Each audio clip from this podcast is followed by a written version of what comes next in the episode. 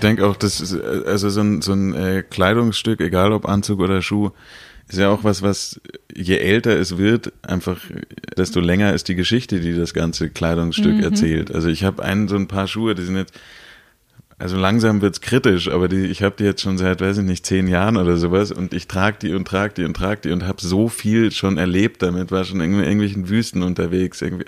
Also ein Haufen, ein Haufen Quatsch irgendwie mit diesen Schuhen erlebt. Und jedes Mal, wenn ich diesen Schuh in der Hand habe, ist es einfach so ein, der erzählt mir diese ganzen Geschichten und ich liebe diesen Schuh über alles. Also es ist schon, ich habe schon fast Angst, ihn jetzt mittlerweile zu tragen, weil er jetzt wirklich langsam irgendwann aufgibt. Aber das ist eben auch, auch sowas, was ich denke, in diesen Luxusgedanken reinspielt. Das ist einfach das, dass das überhaupt möglich ist. Weil wenn ich mir jetzt ein billiges Paar Schuhe kaufe, dann ist es halt nach zwei Jahren kaputt und dann muss ich das wegschmeißen. Spätestens nach zwei und, Jahren, ja. Und die Geschichte, die das erzählt, ist dann relativ schnell auserzählt. So. Also ja. das ist, genau. Da ist ja, ja. dieser, dieser, diesen Shinto-Gedanken von, aus der japanischen Kultur, mhm. den finde ich ja auch immer in dem Zusammenhang sehr schön, weil man dort ja den Gegenstand Gegenständen eine Seele zuspricht. Ja. Das heißt, der Gegenstand äh, begleitet einen und wird dann, wenn er sein Leben beendet hat, äh, im Extremfall auch rituell verabschiedet, eingegraben, was auch immer, ja. Aber ich denke, dass diese Art des, ähm, des Zusammenlebens mit den Gegenständen eigentlich immer interessanter wird, auch je älter man wird natürlich, je besser mhm. man die Unterschiede kennt.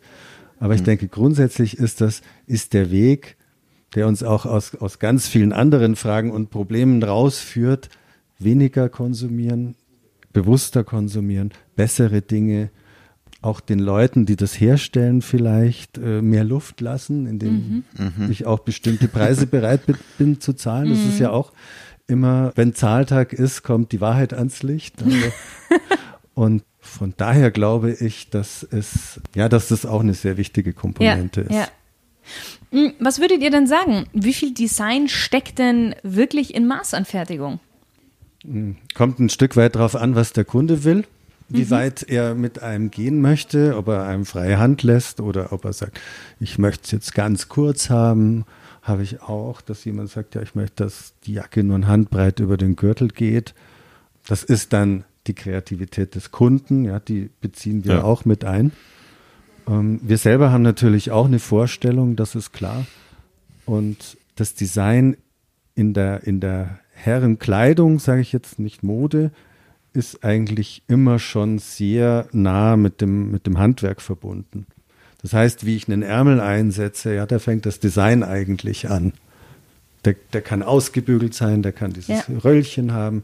Da fängt eigentlich das Design an, das sind Feinheiten. Und ich glaube, bei so einem äh, im weitesten Sinne klassischen Outfit für einen Mann steckt das Design sehr in den Feinheiten. Mhm. Das heißt, Design ja. würdest du fast gleichsetzen mit Details? Nee, das gerade wie ich sage, denke ich mir, stimmt eigentlich nicht so wirklich. nein, nein, natürlich, dann kommen noch die echten Design-Elemente dazu. Ja, so ein Revers, wie breit mhm. das ist das? Was für einen Schwung hat das? Wie ist die Schulter? Ist die organisch oder ist sie gepolstert? Ähm, im, Im Schnitt selber ist auch ganz viel Design drin. Also ich kann mit den gleichen Maßen aus dem gleichen Stoff ein unglaublich langweiliges Teil machen oder eines, das wahnsinnig sexy ist. Ja. Ja, also bei den Schuhen ist es, ist es natürlich auch, es ist eben immer eine Zusammenarbeit zwischen Schuhmacher und Kunden und von daher ist äh, hängt es eben, wie du, wie du auch gerade gesagt hast, hängt sehr vom Kunden ab, wie viel, wie viel Freiheiten man hat.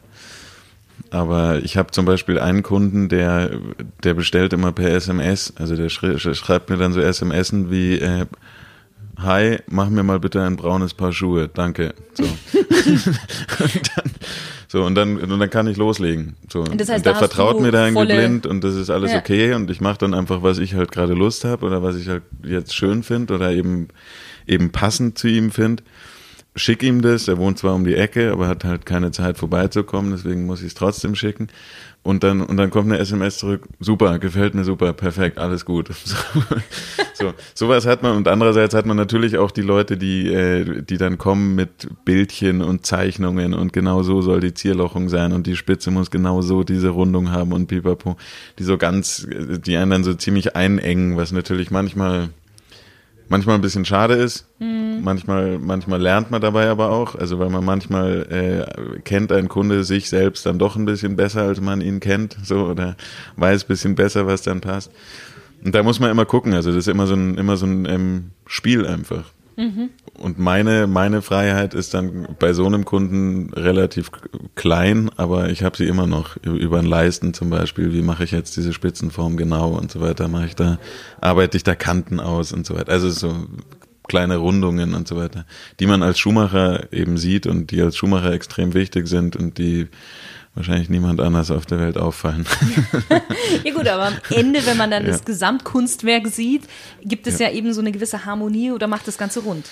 Ja, absolut, genau. Es sind eben die, es sind eben die kleinen Details, die es am Ende, genau. Also es ist jetzt, ja, es gibt eben diese Schuhe, die, die aus einem Stück nur bestehen, eigentlich, wo man sich denkt, was für ein langweiliges Teil. Ja. Aber man kann eben so viele schöne, schöne kleine Details da einarbeiten, dass es, dass es am Ende eben doch kein langweiliges Teil ja. ist. Durch Polieren, durch eben eine Leistenform und so weiter. Also da gibt's viele Sachen. Und dann auch eben, also beim, beim, beim Schuhe machen ist ja auch immer, spielt immer eine große Rolle die Sohle von unten, mhm. die man da, wo man dann irgendwie, manchmal macht, fängt man dann an, da irgendwelche Patina und irgendwelche Farben da unten sich irgendwie auszutoben und irgendwelche äh, Muster da reinzuritzen und so weiter die nach einem Schritt kaputt sind. Also ja. ist, der Kunde geht, man verwendet dann Stunden, bringt man damit zu, das irgendwie schön zu machen und dann zwei Schritte im Kies und das ist alles hinüber. Aber es ist halt, es geht ja eben auch, auch um die, um die Arbeit, also um den Weg dahin eben. Mhm. mhm. Und, ja. Jetzt sind wir schon fast schon richtig tief drin. Ich möchte noch ein bisschen tiefer quasi mit euch eingehen in euer jeweiliges äh, Metier. Corbinian, wollen wir mit dir gleich anfangen, weil du schon über die Sohle gesprochen hast. Was macht denn in deinen Augen ein guter Schuhmacher aus? Ein guter Schuhmacher ist für mich flexibel vor allen Dingen, glaube ich. Also es ist so ein, man kann einen Schuh noch so, noch so gut und perfekt und so weiter bauen, aber wenn er nicht zu seinem Träger passt, dann, dann, dann bringt das halt alles nichts. Also dann ist das alles Quatsch und dementsprechend, glaube ich, muss man da so ein bisschen gucken, dass man, dass man ein bisschen biegsam ist, also so, sich an den Kunden so ein bisschen anpassen kann. Dann gehört auch eine Riesenportion Ehrlichkeit einfach dazu, mhm. also dass man Kunden auch einfach mal abweist. Das muss auch einfach sein, also dem Kunden zu, also zu, zugunsten des Kunden am Ende. Also ja. ich, ich erlebe manchmal Sachen, wo die Kunden sind dann wahnsinnig sauer und beschimpfen einen dann und so weiter, aber aber es ist halt, wenn jemand reinkommt und mir sagt, wie gut er mit seinem Schuhmacher zusammenarbeitet, dann sage ich ihm, dass er doch bitte bei dem Schuhmacher bleiben soll, weil das ist ja, was, was soll ich denn da jetzt machen? So. Mhm. Und ansonsten ist es natürlich, also sonst natürlich diese, diese Standardsachen, also natürlich muss man handwerklich äh, fit sein, man muss äh, sich sehr gut mit sich selbst beschäftigen können. Das ist extrem wichtig bei der Schuhmacherei, weil man einfach wahnsinnig viel Zeit mit sich selber verbringt wahnsinnig viel Zeit damit verbringt, äh, Dinge immer, also immer wieder den gleichen Arbeitsschritt zu machen. Also beim Nähen zum Beispiel sitzt man da irgendwie eine Stunde rum und näht und macht immer das Gleiche wieder. Muss wahnsinnig konzentriert sein, also sollte sich nicht großartig unterhalten. Mhm. Ähm, und von daher muss man sich selber schon sehr gut aushalten können einfach. Mhm. Das ist, glaube ich, auch so ein bisschen der Grund, warum Schuhmacher auf der einen Seite sehr nett sind meistens und aber auch oft ein bisschen Dachschaden haben. Also das ist oft so. Es ist irgendwie, ich, ich erlebe das immer wieder, dass wenn ich andere Schuhmacher besuche, ist immer wahnsinnig nett, alles ne, liebe, nette Menschen und so weiter, aber, aber teilweise echt daneben. Auf eine nette Art. Auf eine nette, muss genau. man dazu sagen. Ja, Auf eine nette genau. Art. Was braucht es denn für einen guten Schuh? Für einen guten Schuh, naja, wie gesagt, also es ist, ich, ich denke immer, das ganze, das ganze Bild muss halt passen. Also das ist, das ist einfach wichtig, dass man diesen ganzen Mensch sich anschaut. Also es gibt so diese Theorie zum Beispiel, dass man immer auf das Kinn achten sollte und dass das Kinn in, in der, in der Spitzenform sich wiederfinden sollte. Aha. Solche Sachen gibt's kann man drauf hören, muss man nicht, äh, aber, aber es muss halt einfach ein harmonisches Bild geben, das Ganze. So. Und natürlich, aber das muss ich ja nicht sagen, also dass ein Schuh natürlich lange halten muss und so weiter, das ist ja klar. So und natürlich gut passen. So, mm, aber ich denke, das mm. sind Sachen, die muss man nicht extra sagen. Das, sollte, das ist eigentlich Grundvoraussetzung.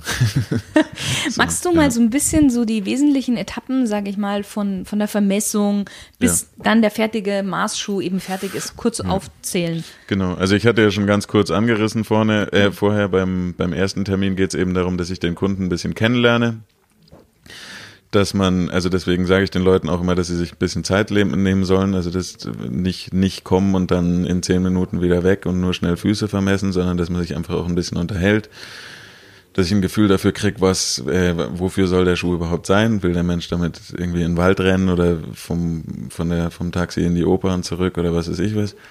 Ähm, so, und dann auf jeden Fall vermesse ich die Füße, schau mir den, schau mir an, wie der Kunde geht, wo sind Druckstellen, wie empfindlich ist der und so weiter. Schau mir im Idealfall, also es ist immer toll, wenn man alte Schuhe hat, dass man sieht, wie sind die abgelaufen, ah, mhm. dass man auch ein bisschen sieht, wie geht jemand um mit seinen Schuhen. Also man kann aus alten Schuhen kann man immer wahnsinnig viel lesen, das ist immer sehr mhm. schön.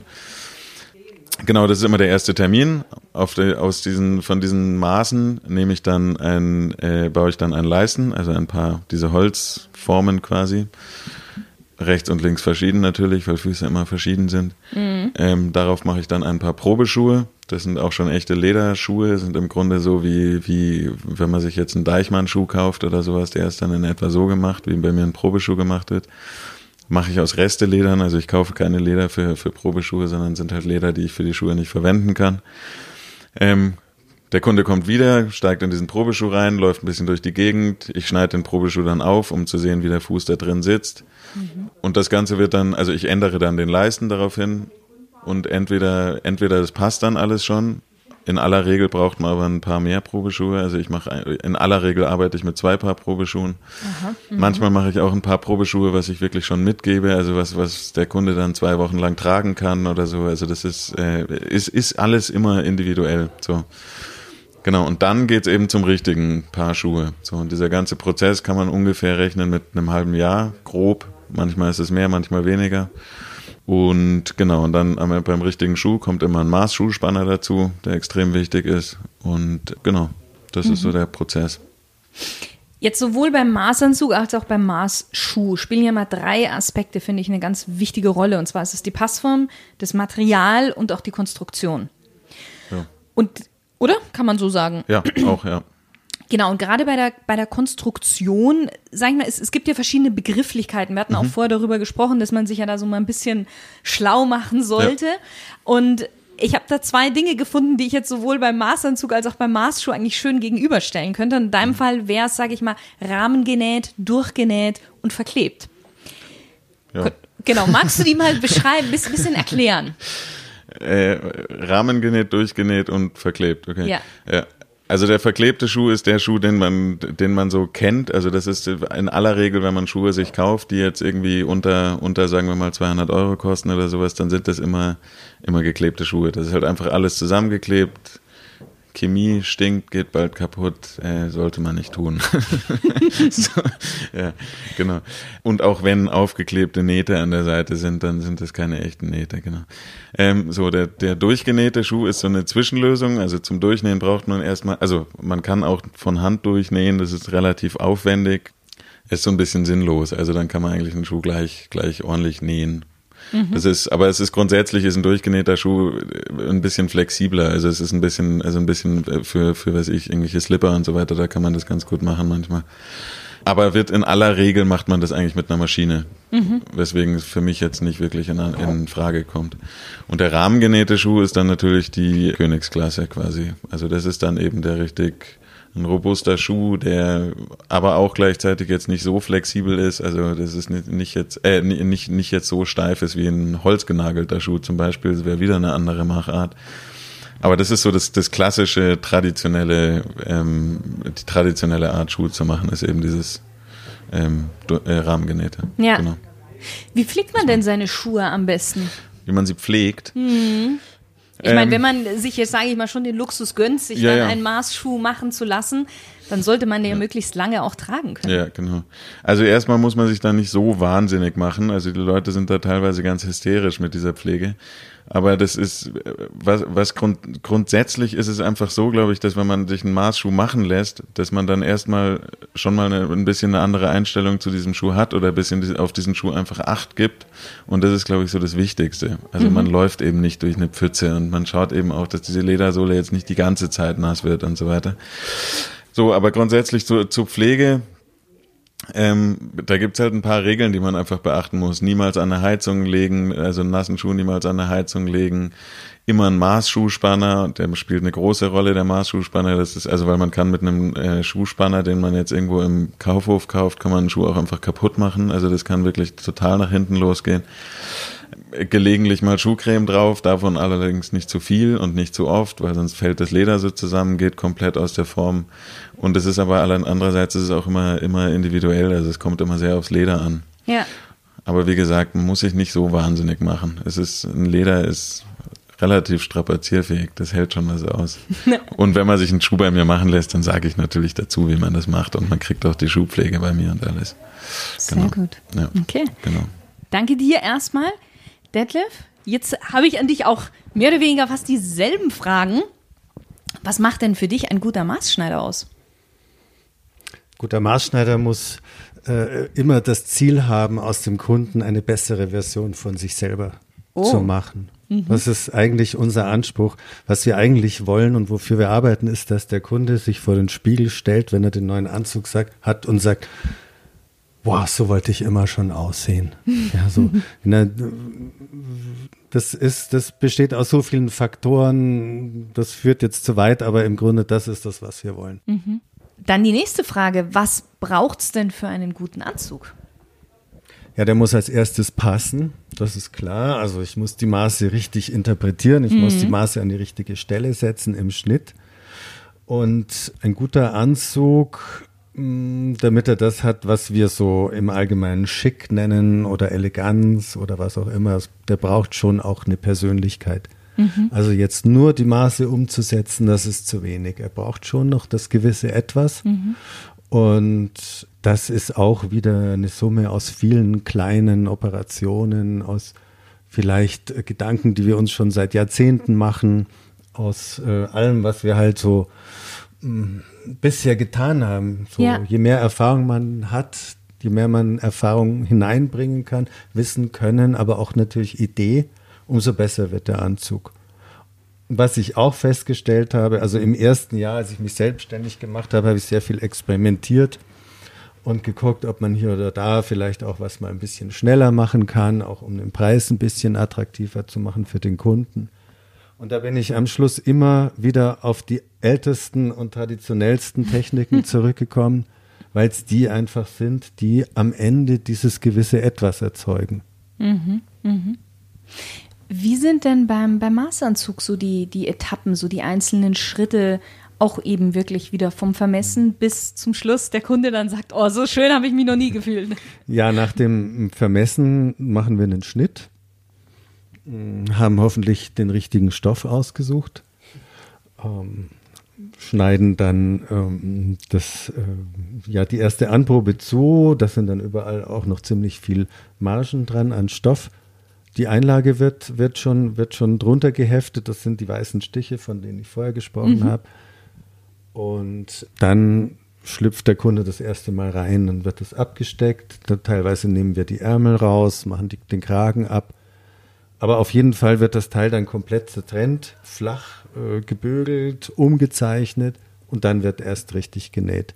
Dann gibt es die zweite Anprobe und manchmal auch die dritte, aber in der Regel sind wir mit zwei Anproben fertig. Mhm.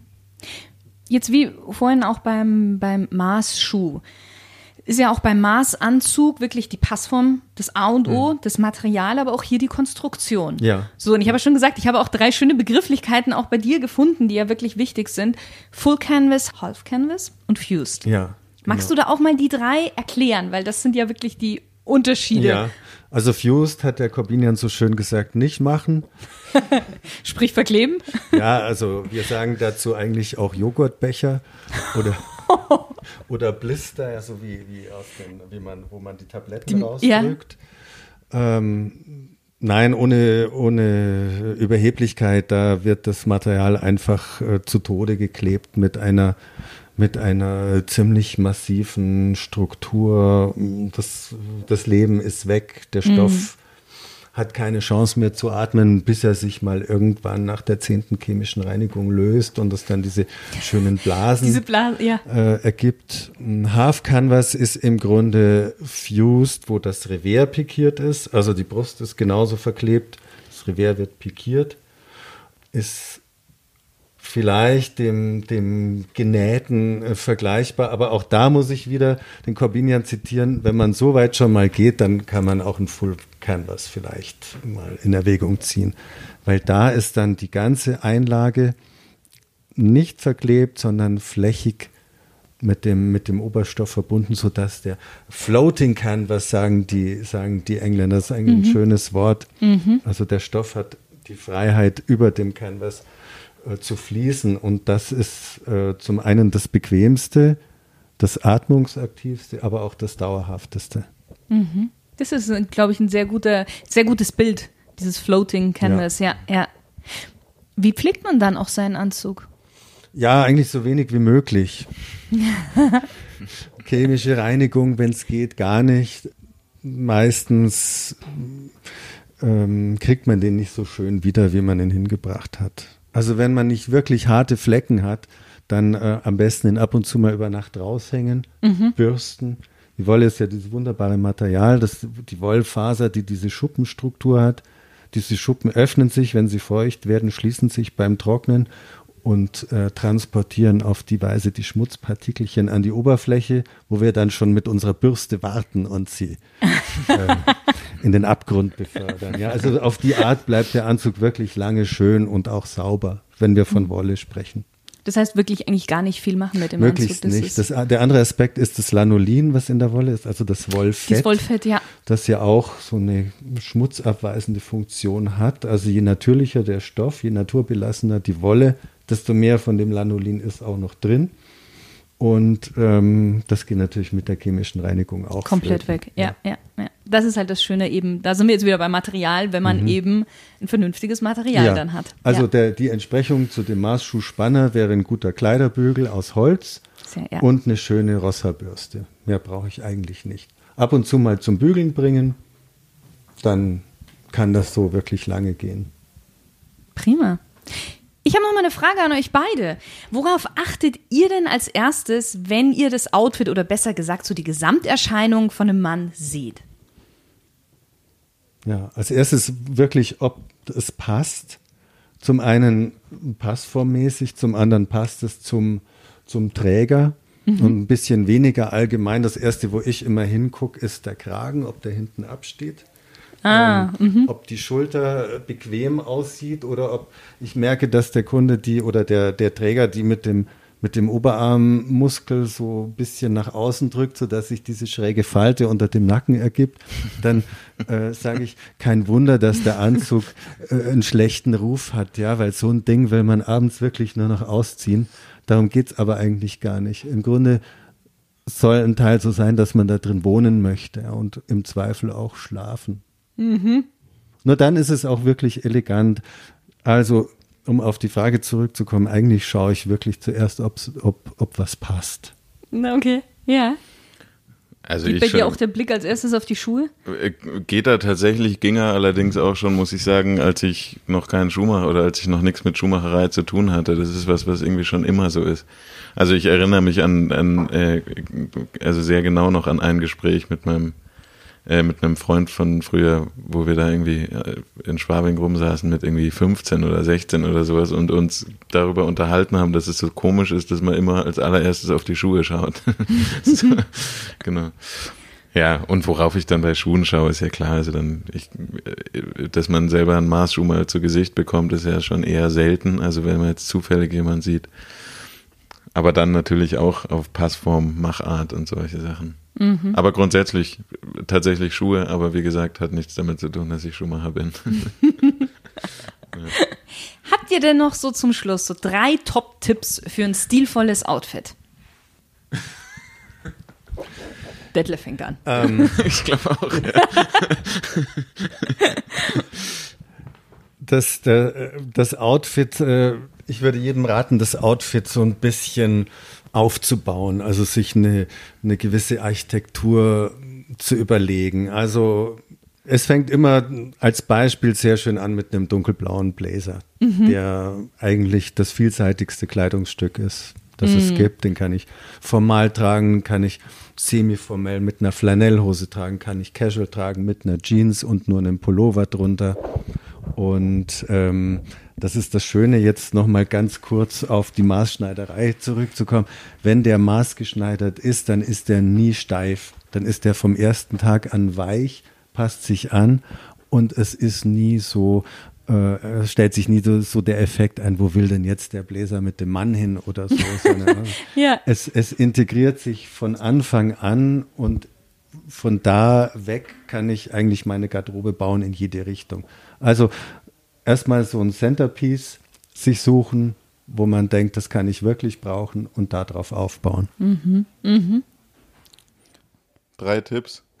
Und du kannst auch, du kannst auch, äh, wir können auch zu, zu, Drei. zu, zu zweit Nee. drei Tipps machen. Ich habe jetzt Zeit gehabt zum Nachdenken. Ich habe jetzt drei Worte. Nein, oder nicht drei Worte. Nee, ich würde sagen, äh, grundsätzlich erstmal ein bisschen Mut, also dass man einfach die, sich mal auch traut, einfach Sachen anzuziehen, dann gleichzeitig aber sich, sich gleichzeitig aber auch wieder ein bisschen bremsen äh, oder ein bisschen, bisschen äh, schlicht, beim schlicht anfangen, sagen wir mal so. Das wäre das zweite und das dritte wäre wahrscheinlich äh, Psychotherapie, nee. ich glaube, ich glaube, es ist ganz gut, wenn man sich selber kennt und sich selber ganz gut einschätzen kann und so weiter. Da sollte man vielleicht erstmal bei sich selber anfangen, bis bis man. Ja, ja, ich weiß, was dann- du meinst. ja. Also erkenne dich selbst, damit fängt der Stil eigentlich an. Genau. Sehr schön. Das war doch jetzt ein sehr gutes Ende, finde ich. Ja. Aber bevor wir jetzt wirklich ganz enden, wollt ihr beide noch ganz kurz so ein bisschen Kontaktdaten sagen, beziehungsweise wo, wie kann man mit euch Kontakt aufnehmen? Ihr habt ja beide eine Homepage, wollt ihr die mal kurz nennen? Instagram etc. Also meine Homepage ist KLH, also so wie Corbinian Ludwig Hess. klh-maßschuhe.com, Maßschuhe mit drei S, ganz wichtig. Ähm, mein Laden ist in Berlin am Ende von der Fasanenstraße quasi am Ho- Hohenzollernplatz, also Hohenzollerndamm 201 ist die Adresse und meine Telefonnummer weiß ich nicht. Das packe ich dann auch mit in die Show Notes, da kann man direkt mal Ja, schauen. genau. Und Instagram gibt's natürlich auch, corbinian.ludwig.hess mit zwei S. Du bist aber auch relativ viel in Deutschland unterwegs, gell? Du bist ja nicht Genau. nur immer in deinem Laden. Genau, ich habe meine, also, ja, ich bin immer regelmäßig in Hamburg, München, gelegentlich in London und eventuell bald in Düsseldorf. Das ist allerdings noch nicht fix. okay, das heißt, man könnte auch dort dann mit dir einen Termin ausmachen. Genau. Einfach anrufen oder Bescheid sagen, dann, dann Mhm. sage ich, sage ich Bescheid, wann ich das nächste Mal komme und dann kann man auch dort Schuhe bestellen. Genau. Okay. Ja, ich habe die Website deambespoke.de, wo alle Informationen drauf sind. Instagram deambespoke, also zusammengeschrieben D-I-E-H-M und bespoke wie Englisch für Maßschneiderei. Und habe ein Atelier in Obermenzing im, im Westen der Stadt. Da äh, empfange ich äh, nach, nach Verabredung oder hier im Münchner Lehl bei der Reiser Manufaktur. Am besten auch kurz anrufen, aber hier kann man auch jederzeit einen Termin vereinbaren. In Berlin bin ich bei Andreas Mokudis immer wieder und auch mal in Paris, aber ich glaube, das ist jetzt hier nicht so. Ich habe hauptsächlich Nennenswert, äh, ja, der so. deutschsprachige Ja, ja. Hörer, ja, genau. Und du hast ja auch einen Instagram-Account, den verlinke ich ja dann auch nochmal Ja. Mhm. mit und da kann man auch nochmal so ein bisschen gucken, was du machst. Genau. Genau, super. Vielen Dank euch beiden. Corbinian, vielen Dank. Detlef, vielen Danke Dank, dir. dass ihr euch Ja, die Zeit genommen habt. danke dir. Es hat mir sehr viel Ja. Spaß gemacht. Mir auch. Jo. Und auch an dich, lieber Stilgenusshörer. Schön, dass du wieder mit dabei warst und bis zum nächsten Mal. Du weißt einen tollen Interviewpartner, den ich unbedingt in meinem Podcast einladen sollte?